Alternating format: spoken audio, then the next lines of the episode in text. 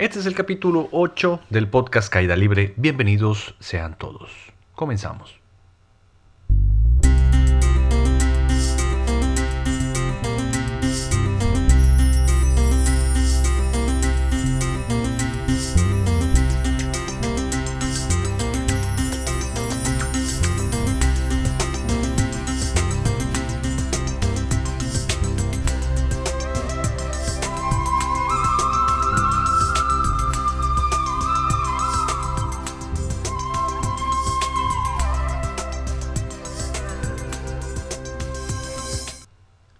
Namaste a todos, bienvenidos lunes nuevamente. Este podcast está patrocinado por Sri Ganesha Om Gam Ganapatayena Maha para que quite todos los obstáculos que puedan llegar en este inicio de semana. Bienvenidos todos, qué gusto tenerlos nuevamente acá. Ya sabemos que nadie patrocinará este podcast, pero ya nos están calentando nuevo intro y outro.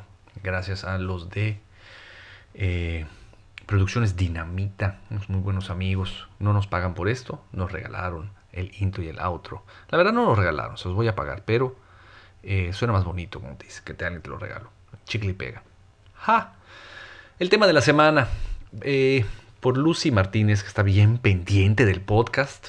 Buena onda, se agradece nos sugiere que hablemos sobre la gente tóxica y cuando lo puso en el Facebook yo inmediatamente accedí a que ese sea el tema de la semana porque tengo un punto de vista bastante interesante con respecto a esto. ¿Por qué?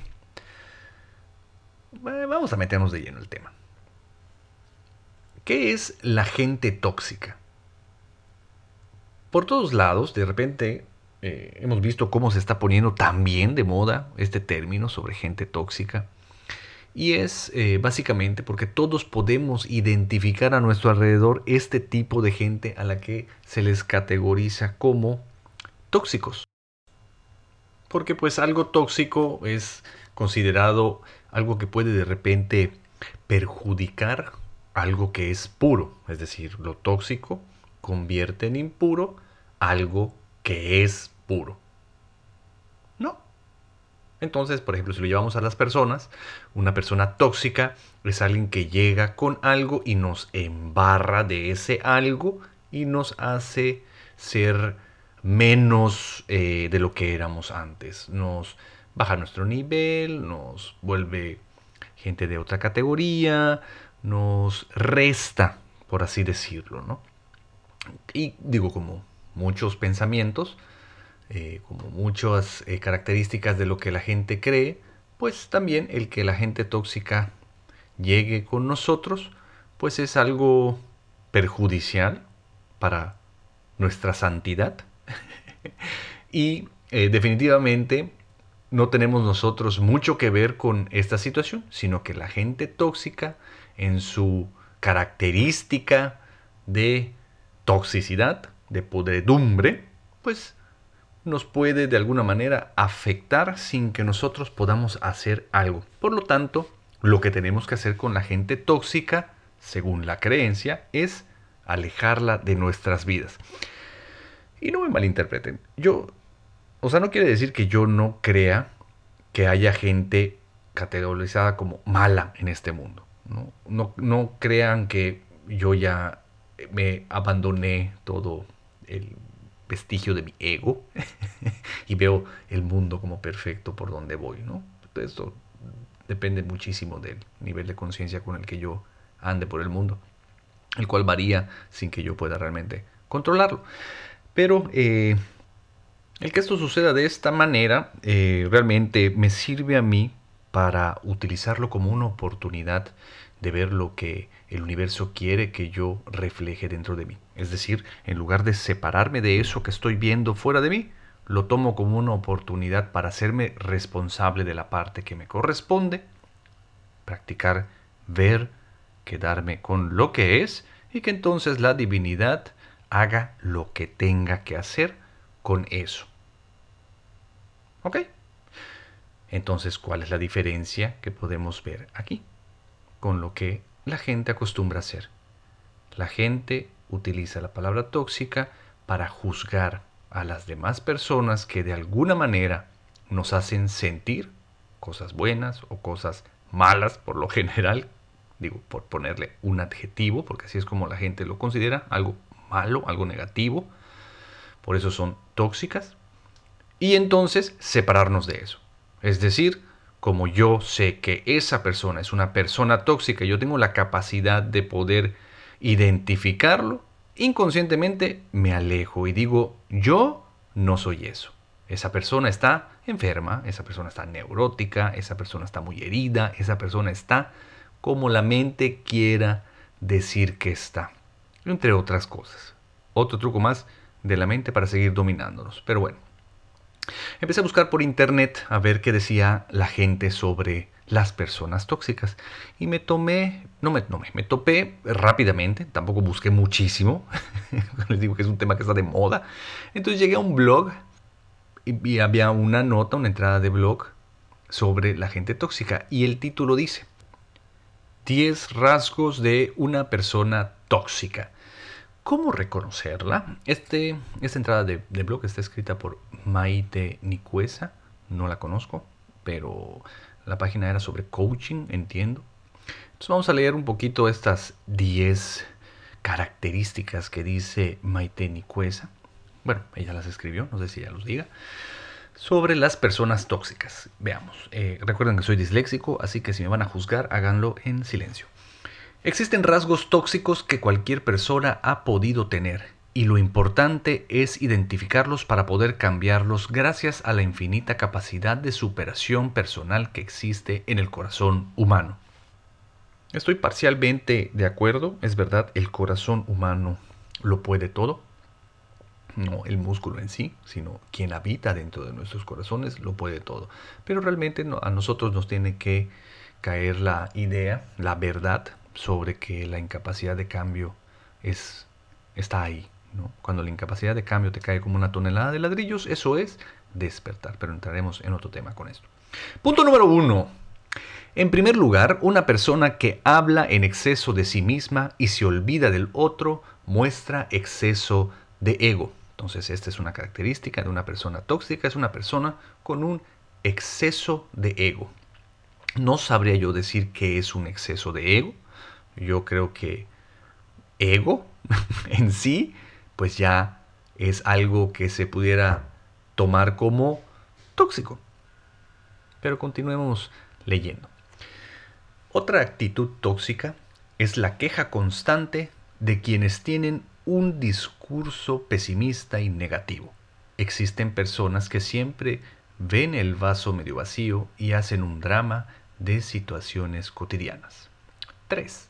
Asumir el rol de víctima con mucha facilidad es una forma de querer ser el centro del mundo y de llamar la atención de los demás. 4. Algunas personas creen que el mundo está en su contra, pero no analizan qué es lo que pueden estar haciendo mal en su comportamiento. Es decir, tener capacidad de autocrítica es el primer paso para cambiar. 5. La envidia, los celos, la soberbia son como vampiros emocionales que roban la energía de los demás. 6.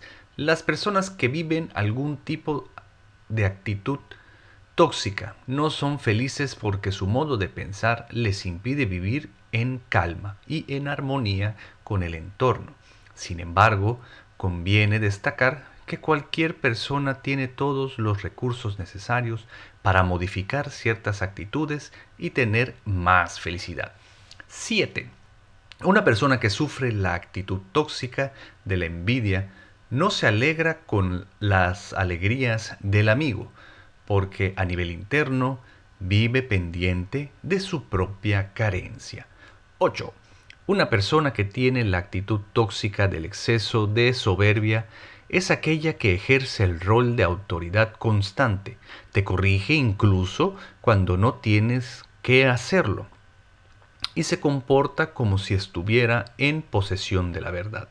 Además, no se permite aprender de los demás y se siente incómoda cuando le llevan la contradictoria. Punto número 9.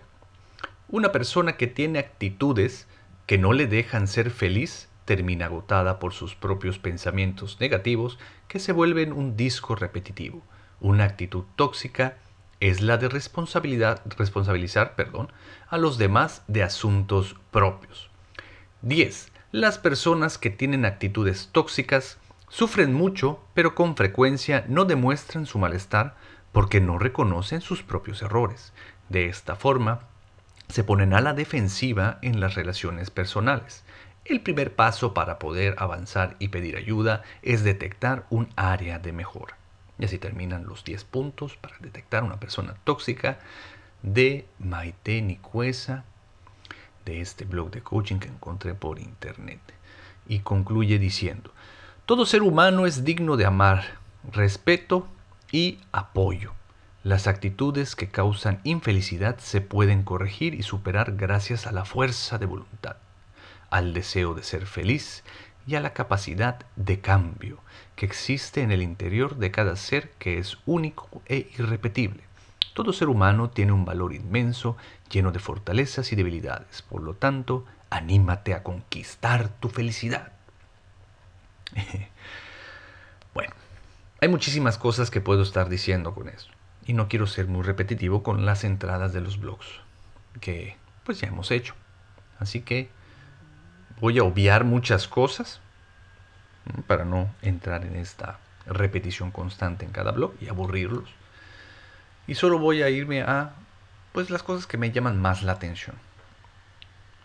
Si nosotros empezamos a tomar estos 10 puntos como ciertos o como eh, útiles para encontrar a estas personas tóxicas?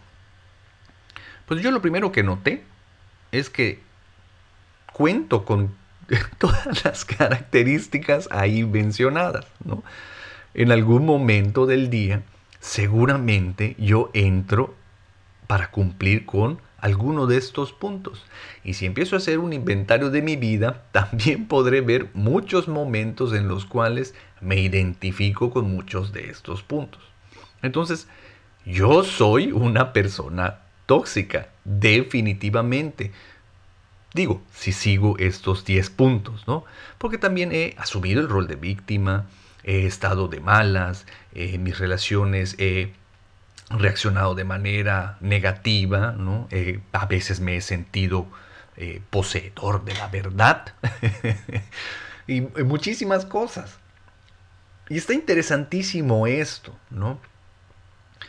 Porque me encantaría entonces que todas las personas que hayan leído esto y todas las personas que han escuchado estos 10 puntos que he leído, los utilicen para sí mismos, y empiecen entonces a utilizar la bellísima herramienta de la integridad interna para darnos cuenta en dónde estamos parados. Si yo veo gente tóxica fuera de mí, ¿esto qué quiere decir? Utilizando la primera ley espiritual de yo soy eso. Pues que dentro de mí hay un montón de personalidades tóxicas y el universo lo único que está haciendo es mostrármelo por medio de mis múltiples espejos en la vida, sobre todo con mis familiares más cercanos. Algo que me da mucho de qué pensar es este optimismo que de repente muchos eh, quieren tener, ¿no? Sobre, tú puedes, vamos, solo esfuérzate, busca tu felicidad, ¿no? Como yo, yo, la verdad, no conozco a nadie que despierte todos los días con el fin de ser infeliz. La verdad, no. Tal vez no tengan de manera consciente el querer ser felices, porque la palabra felicidad es sumamente abstracta, es muy complicada. Yo creo que cada uno de nosotros tenemos un significado específico para esto, el cual cambia también todos los días, pero también sabemos ¿Qué es estar mal? ¿Qué es sufrir? Y estamos cansados de esto. Entonces, se me hace muy responsable el pedirle a la gente que sea feliz, porque estoy seguro que la gente lo intenta, pero el que no lo haya logrado no, no los pone en un lugar inferior al de los demás seres humanos o de quienes podemos más o menos tener una vida con significado. Sino realmente yo creo que lo que necesita toda esta gente es atención, amor, cariño, una mano amiga, algo que eh, están pidiendo ayuda. El hecho de que yo los identifique como tóxicos y lo primero que quiero hacer es alejarme de ellos, pues está muy gacho. Y les voy a explicar algo. Al principio les dije que yo puedo detectar cuando veo a gente mala. ¿Quién me dice que es gente mala? Pues el, el, bagaje cultural, lo que tengo en mi cabeza sobre leyes, normas, comportamientos, barabín, barabán. Obviamente, para mí, bueno va a ser todo lo que me favorezca y malo para mí va a ser lo que me perjudique. y es cuando tengo que ver yo con las situaciones cuando más me interesa. Pero si de repente ponemos a platicar, por ejemplo, sobre los guachicoleros que están también muy de moda, ¿no? ¿Es gente buena? ¿Es gente mala? ¿Es qué es? ¿no? Yo creo que para cada quien son algo. Ahora sí que todos nos vamos a dar a la tarea de juzgarlos y decidir si son o no eh, merecedores de mi amor y de mi respeto. Yo creo que todos hacemos este juicio todo el tiempo. Pero ¿qué es lo que dice Bhagavan al respecto? A mí algo que me encanta de esta enseñanza, de esta parte de lo que les voy a platicar, es la profundidad y la fuerza que tiene para poder darnos la oportunidad, ahora sí, de mostrar un poquito de agradecimiento y compasión hacia toda esa gente a la que nosotros categorizamos como mala, como tóxica, como negativa. Sivagavan dice que si de repente, por ejemplo, hubiera un holocausto mundial y solo quedáramos Yucatán, porque en Yucatán nunca pasa nada, ¿no? Si, si quieres sobrevivir al fin del mundo, vente a vivir a Yucatán. Entonces imagínense que solo los, los yucatecos sobrevivamos a este holocausto mundial. Bueno, del 100% de la población, somos casi 2 millones de habitantes, un porcentaje va a tener que expresar lo negativo del resto de la humanidad. Entonces, mucha gente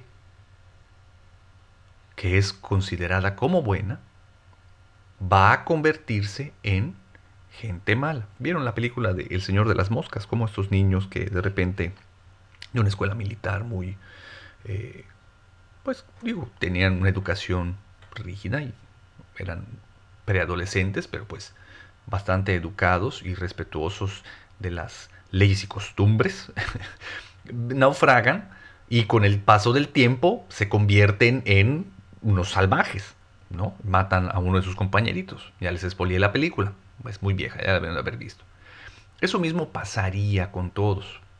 Entonces, esa gente a la que nosotros consideramos como mala, en realidad lo que está haciendo es un favor a nosotros para poder experimentar y expresar todo lo negativo que nosotros nos, nos negamos todo el tiempo a sentir. ¿Quiénes de nosotros no hemos tenido pensamientos violentos? ¿Quiénes de nosotros no hemos tenido emociones horribles dentro de nosotros? ¿no? De repente alguien se nos atraviesa en el tráfico y nosotros lo queremos matar. Inmediatamente imaginamos como si aceleráramos y le cerráramos el paso y nos bajáramos y nos pongamos violentos y los golpeáramos y ganamos además la pelea porque en todos nuestros sueños somos nuestros héroes.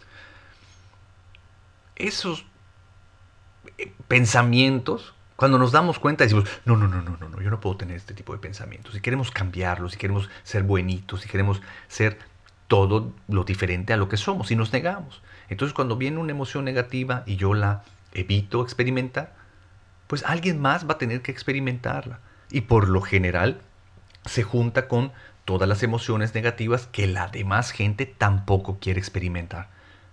Se convierte en una bola de nieve que va creciendo, creciendo y creciendo hasta que llega a alguien que no puede evitar experimentarla o expresarla y termina siendo un crimen violento. Porque las emociones y, la, y los pensamientos son energía. Y recordemos que la energía no se crea ni se destruye, solo se transforma. Entonces alguien tiene que expresarla. Si toda la humanidad se niega a expresarla, entonces la Madre Tierra dice, ahí les voy. Y se mueve y sacude y temblores y tsunamis y catástrofes, ¿no? Para poder experimentar esa negatividad que nosotros nos negamos a experimentar. Entonces deberíamos de estar agradecidos con toda esa gente a la que nosotros consideramos como tóxica o como gente de segunda o como gente mala. Todos los que están en la cárcel por haber cometido crímenes, pues lo han hecho para que nosotros no seamos quienes los tengamos que expresar.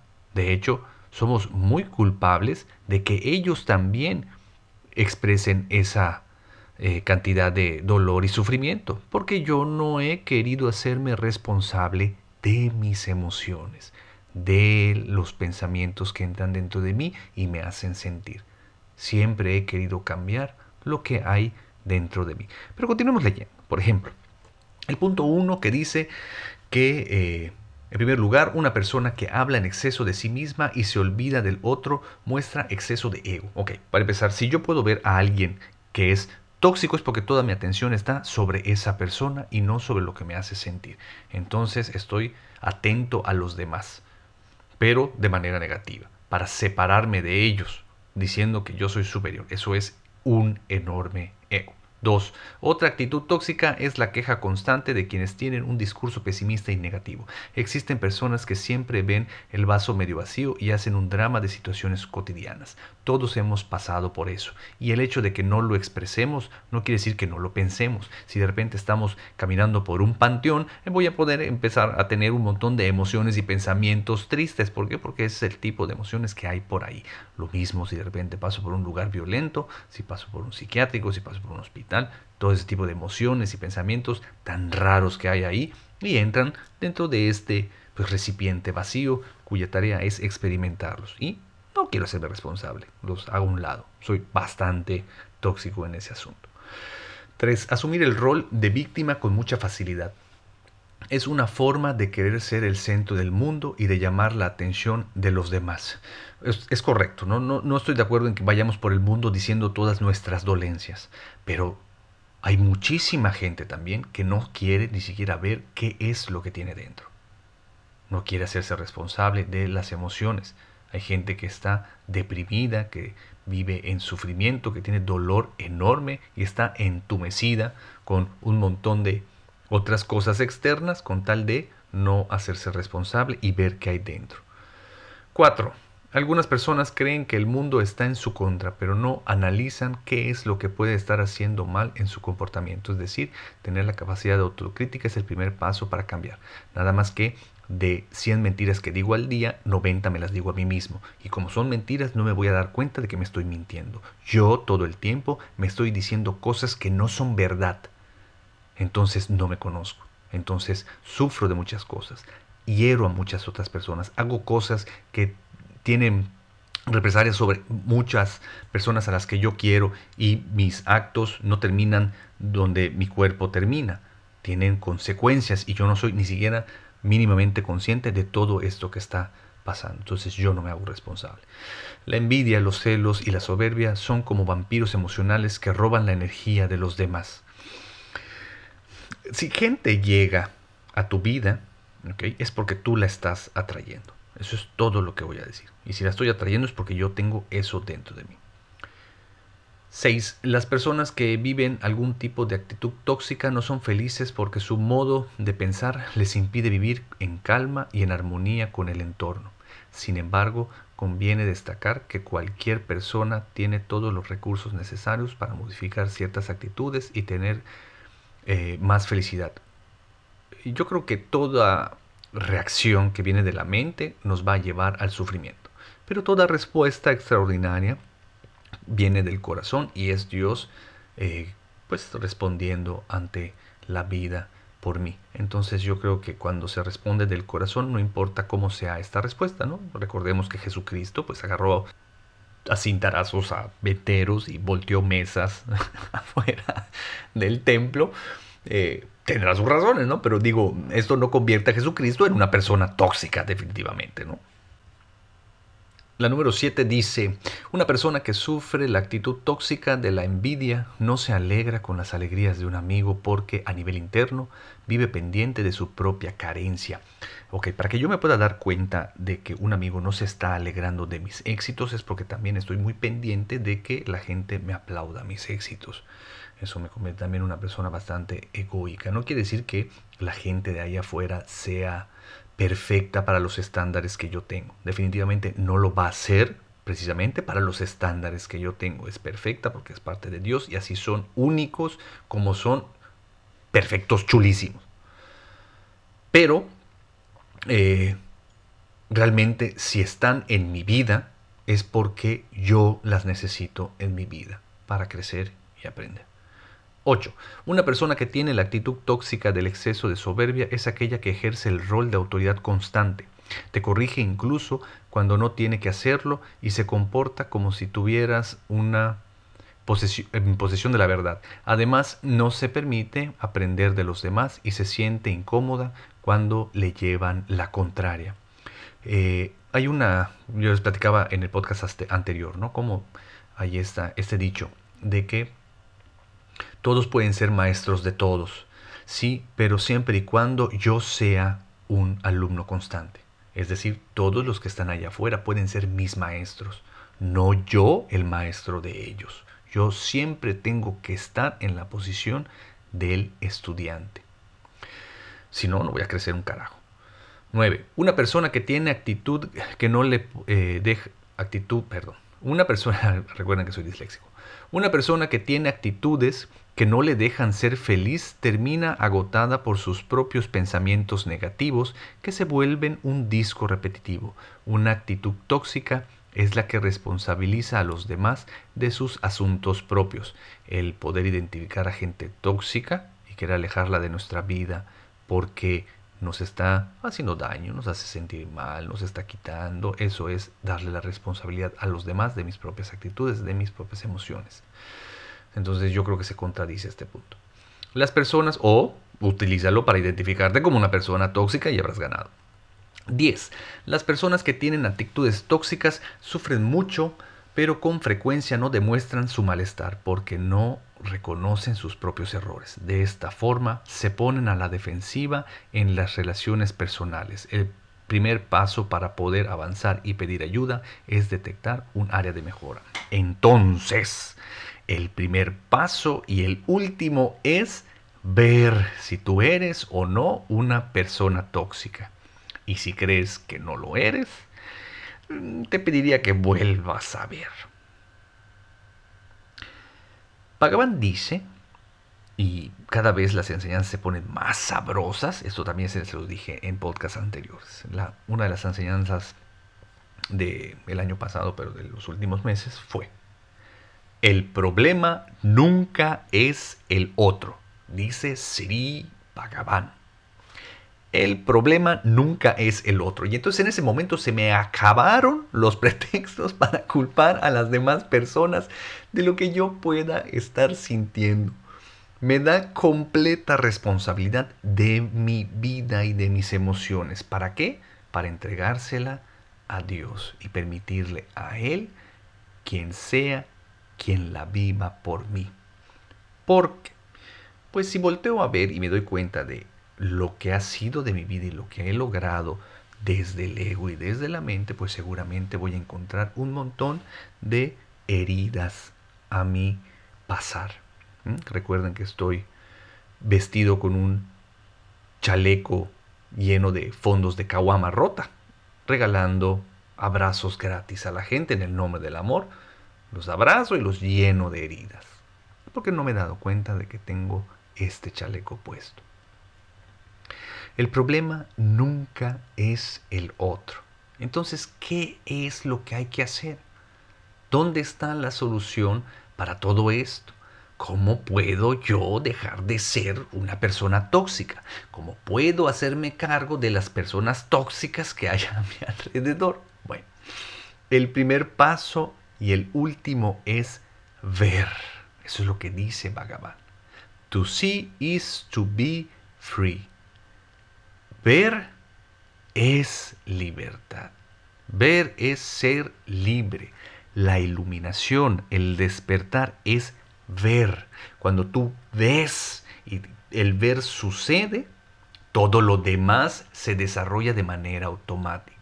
Dios llega y resuelve, Dios llega y te da aceptación, Dios llega y hace una respuesta extraordinaria, te quita, te hace a un lado. Y si el que está sufriendo y tiene problemas soy yo, pues yo tengo que desaparecer. ¿Cómo? Viendo. Y el primer paso es esto. Si yo veo gente tóxica ahí afuera, pues es muy recomendable voltearme a ver dónde está toda esa toxicidad dentro de mí. Por lo tanto, la única persona tóxica soy yo.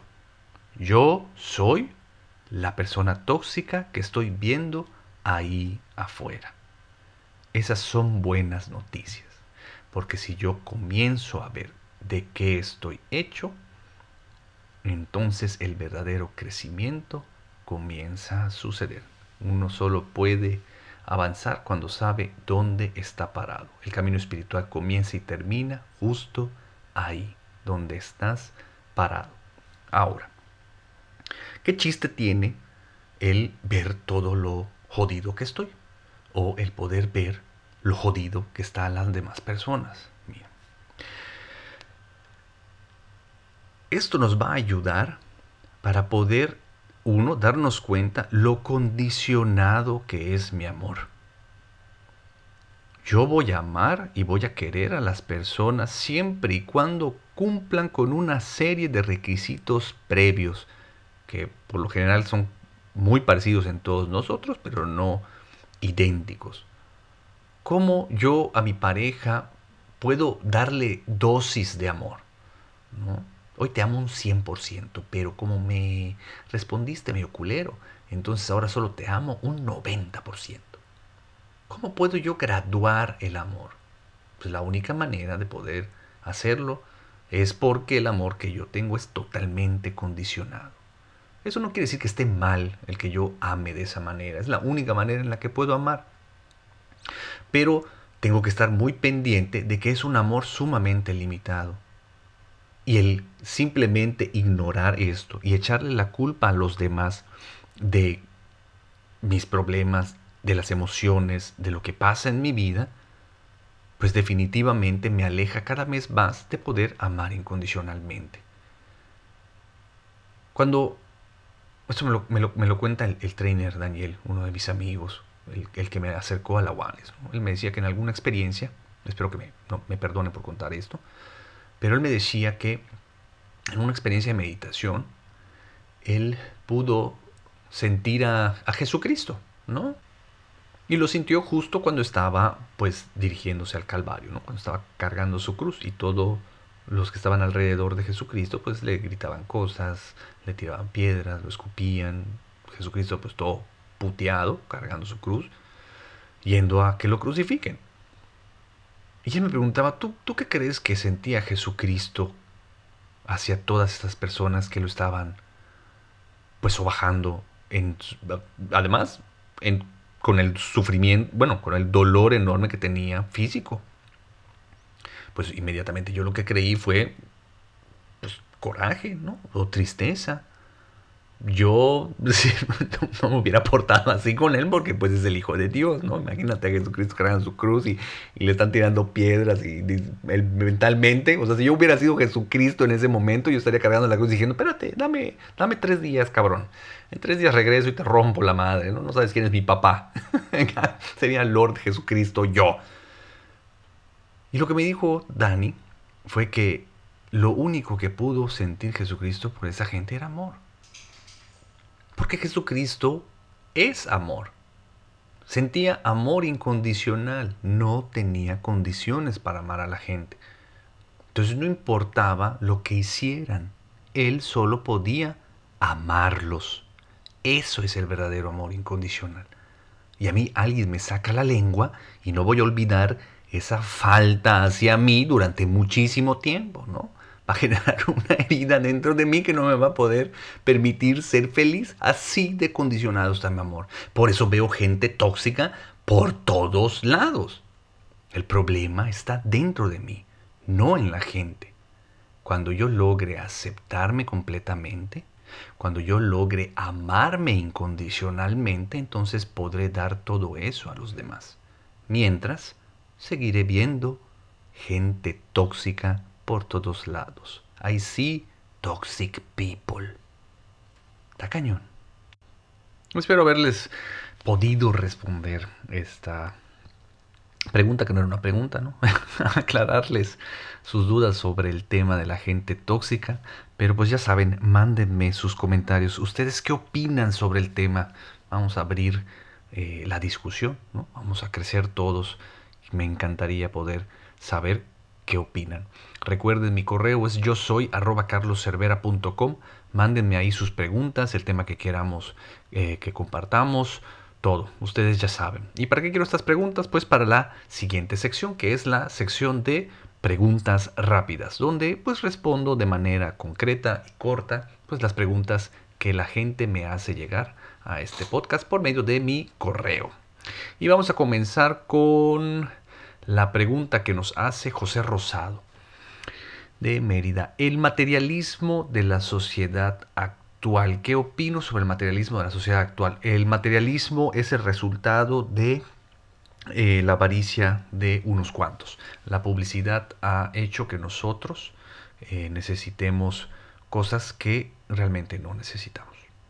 En búsqueda de llenar vacíos que no pueden ser llenados. Lo único que puede llenar ese vacío es la iluminación y la gente está muy alejada del camino espiritual. Pero bueno, eso es un juicio que yo hago. Espero haberte podido contestar, José. Henry Díaz pregunta, ¿ocultar la verdad es igual a mentir? Y yo creo que sí. es, es lo mismo. Pero, ¿y qué? El problema no es las mentiras que dices afuera. El problema real es todas las mentiras que te dices a ti mismo. Y mi madre María Benítez pregunta, mi segunda madre, mi madre Sorayuna. Saludos madre.